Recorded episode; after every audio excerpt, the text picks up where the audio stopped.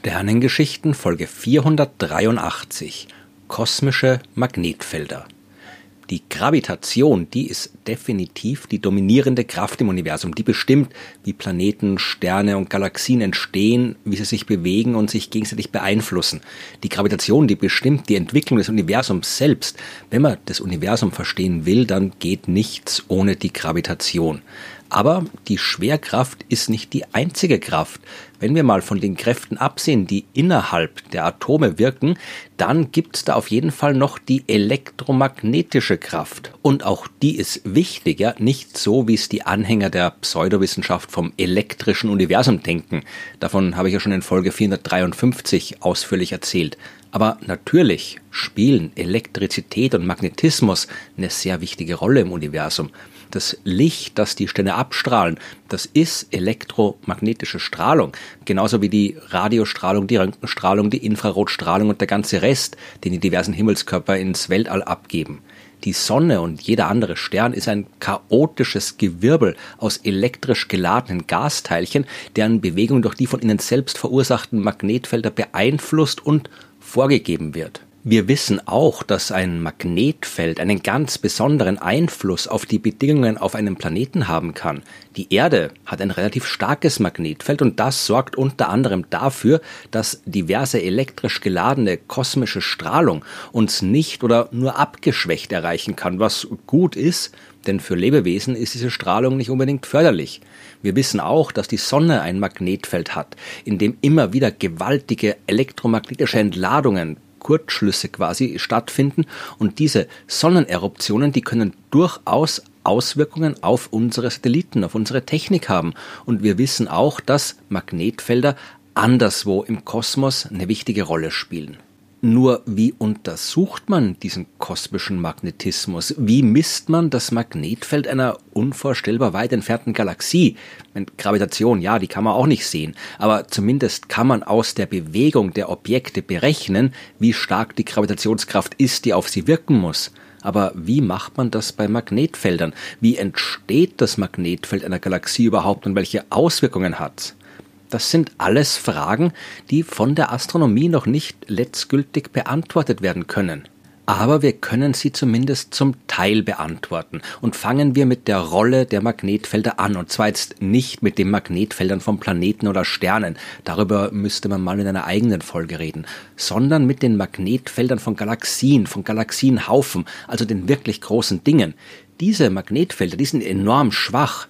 Das Magnetfeld der Milchstraße zum Beispiel ist hunderttausendmal schwächer als das der Erde, aber es ist da und es hat Auswirkungen. So ein Magnetfeld kann zum Beispiel verhindern, dass Sterne entstehen. Das passiert ja in großen Wolken aus Gas und Staub, die kollabieren und dann immer weiter in sich zusammenfallen, bis sie so dicht geworden sind, dass ein Stern entstanden ist. Die Teilchen in so einer Wolke, die können elektrisch geladen sein und dann kann ein Magnetfeld so eine Wolke quasi stabilisieren und verhindern, dass die in sich zusammenfällt. Und das ist gar nicht mal so schlecht, denn das sorgt dafür, dass die Sternentstehung verhältnismäßig langsam abläuft. Deswegen äh, entstehen auch heute, fast 14 Milliarden Jahre nach dem Urknall, immer noch neue Sterne. Sonst wäre das schon längst vorbei. Andererseits kann so ein Magnetfeld den Kollaps einer Wolke aber auch beschleunigen. Weil wenn so eine Wolke rotiert, dann sorgt die Zentrifugalkraft aus der Rotation ja gerade dafür, dass die nicht beliebig weit kollabieren kann. Wenn das Magnetfeld diese Rotation bremst, dann sorgt das erst dafür, dass ein Stern draus werden kann.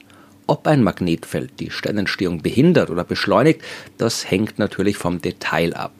Denn das Magnetfeld einer Galaxie, das kann man nicht mit dem vergleichen, das wir von der Erde kennen. Da kann man sich ja leicht vorstellen, dass im Inneren der Erde ein riesiger Magnet steckt mit einem Nord- und einem Südpol und einem entsprechenden Magnetfeld. In Wahrheit ist er natürlich kein riesiger Magnet im Erdinneren, sondern die Erde hat einen flüssigen Kern aus Eisen und Nickel und die rotierenden Metallströme, die sorgen für ein Magnetfeld.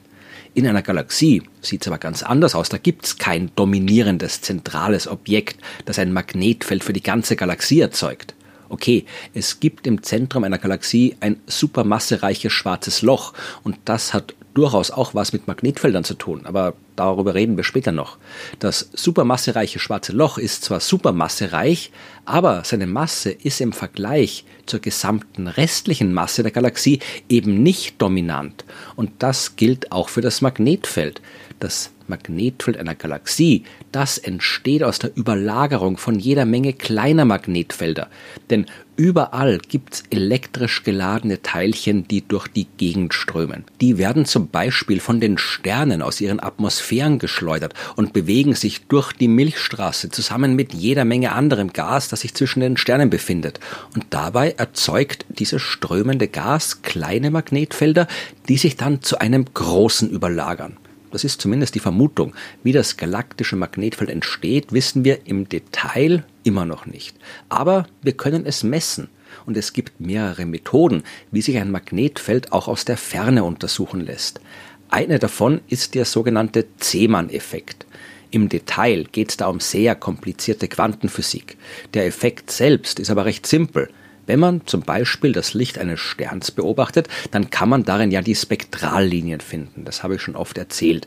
Das sind bestimmte Wellenlängen, bei denen weniger Licht ankommt als erwartet. Die Sonne strahlt ja Licht in allen Farben ins All, aber bestimmte Farben werden von den Atomen, aus denen die Sonne besteht, blockiert.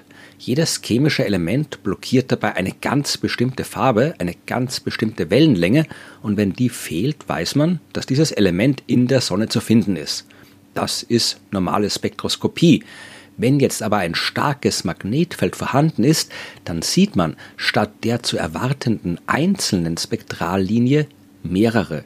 Ein Magnetfeld sorgt dafür, dass sich Spektrallinien aufspalten zu erklären, warum und wie es das macht, das würde jetzt zu weit führen. Aber der Zeeman-Effekt existiert und damit hat zum Beispiel der amerikanische Astronom George Ellery Hale schon zu Beginn des 20. Jahrhunderts nachweisen können, dass die Sonnenflecken auf der Sonne genau die Bereiche sind, wo sehr starke Magnetfelder herrschen. Der Zeeman-Effekt hilft uns vor allem dann, wenn es um die Magnetfelder von Sternen geht.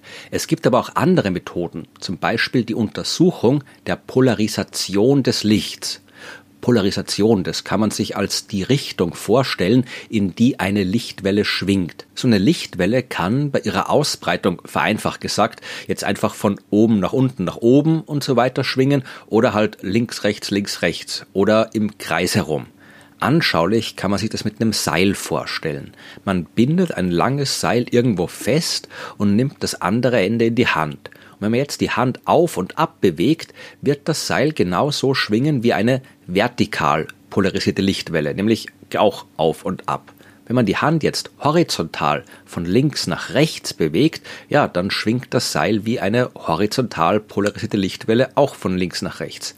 Und wenn man die Hand im Kreis herum bewegt, dann zeigt einen das Seil, wie eine zirkular polarisierte Welle aussieht.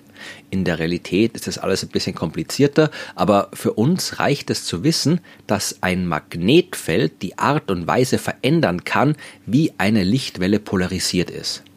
Das Ganze beobachtet man am besten mit Radioteleskopen, denn es gibt eine bestimmte Art von Radiostrahlung, die Synchotronstrahlung, die immer dann entsteht, wenn geladene Teilchen von einer geraden Bahn abgelenkt werden zum Beispiel durch ein Magnetfeld. Und genau das passiert in der Umgebung von supermassereichen schwarzen Löchern zum Beispiel.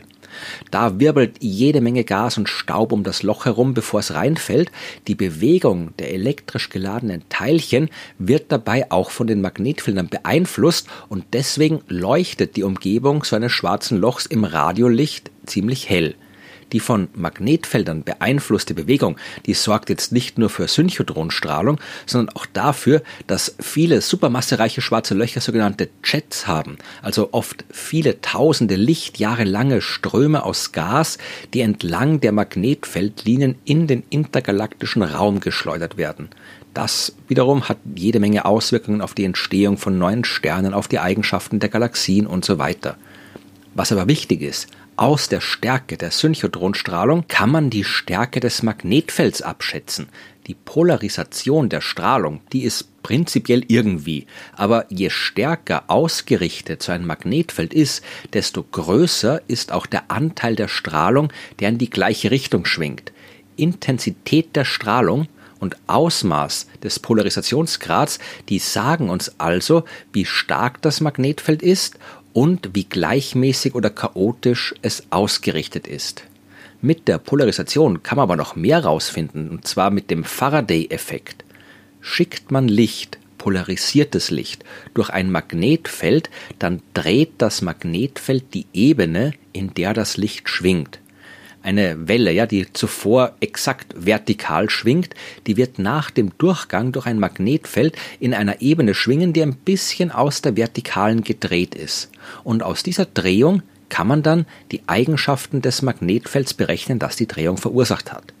Wenn man jetzt also Licht beobachtet, das zum Beispiel von einer sehr fernen Galaxie zu uns kommt und unterwegs äh, jetzt einen anderen Galaxienhaufen durchquert, dann sorgt das Magnetfeld dieses Galaxienhaufens für eine Drehung der Polarisationsebene. Aber, fragt sich jetzt vermutlich der eine oder die andere, wie soll man denn das rauskriegen? Man weiß ja nicht, in welcher Ebene das Licht geschwungen hat, bevor es vom Magnetfeld des Galaxienhaufens gedreht worden ist. Nein, weiß man nicht, aber man kann es rauskriegen. Wie stark die Polarisationsebene gedreht wird, das hängt nämlich von der Wellenlänge ab ganz genau vom Quadrat der Wellenlänge. Wenn man jetzt also Licht beobachtet und dann die Polarisationsebene bei unterschiedlichen Wellenlängen misst, wird man unterschiedliche Ergebnisse kriegen. Und je nachdem, wie sich diese Ergebnisse im Detail unterscheiden, kann man am Ende das Ausmaß der Faraday-Drehung bestimmen und damit die Eigenschaften des Magnetfelds berechnen. Wir sind noch weit davon entfernt zu verstehen, wie die kosmischen Magnetfelder im Detail funktionieren. Aber sie sind da und früher oder später werden wir gelernt haben, die genauso gut zu beobachten, wie wir das beim Licht jetzt schon können.